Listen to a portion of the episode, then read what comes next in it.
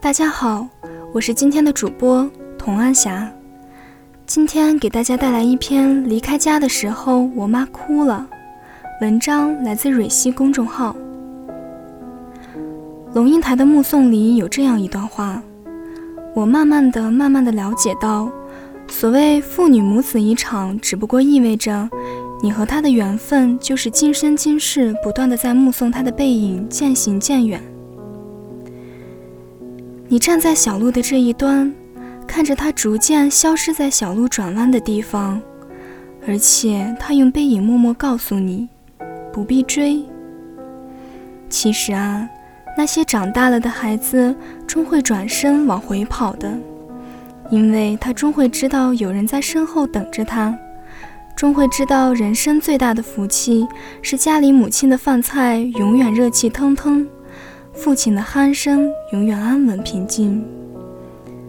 正月十五，家里吃饺子，我妈突然叹了口气，说：“明天这个时候就只剩我跟你爸两个人在家里了。”我鼻头一酸，慌忙把头埋下，假装平常的吃饭，生怕他们看出来我的难过。送我到高铁站，我笑着跟他们说：“爸妈，你们快回去吧，到了我给你们打电话。”来学校的路上，我心里一直揪着似的疼。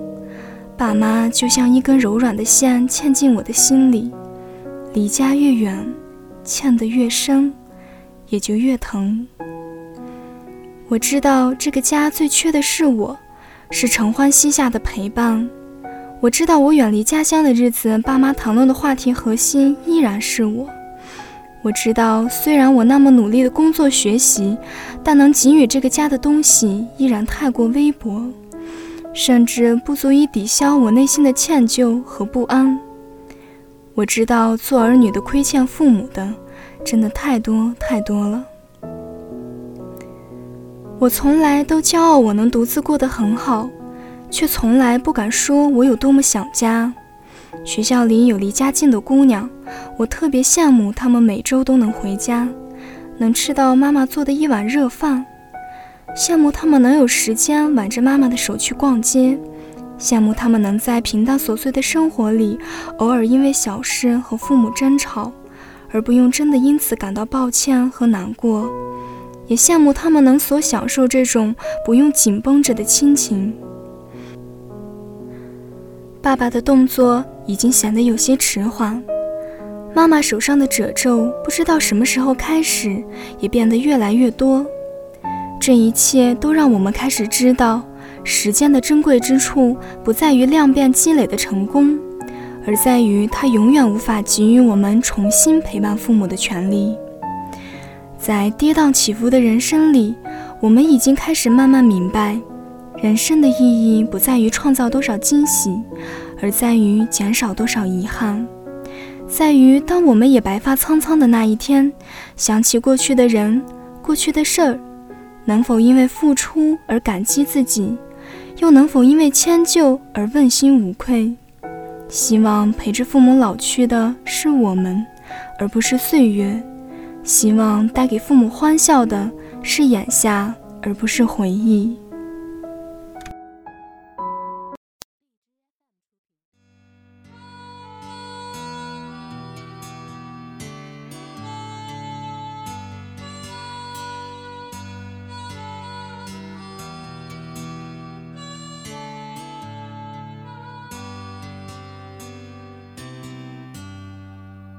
亲爱的爸爸妈妈，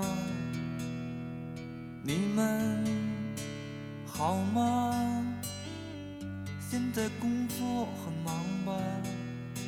身体好吧？我现在广州挺好的，爸爸妈妈不要太牵挂。虽然我很少写信。其实我很想家，爸爸每天都上班吗？管得不严就不要去了。干了一辈子革命工作，也该。歇歇了。我买了一件毛衣给妈妈，别舍不得穿上吧。以前儿子不太听话，现在懂事，他长大了。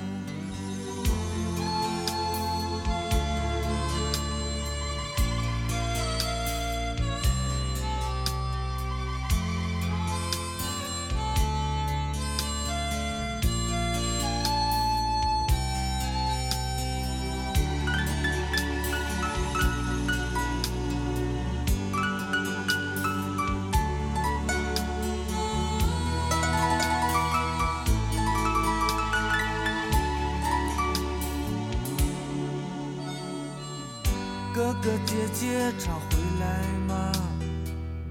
替我问候他们吧。有什么活就让他们干，自己孩子有什么可气的？爸爸妈妈多保重身体，不要让儿子放心不下。今年春节我一定回家。好了。到这儿吧。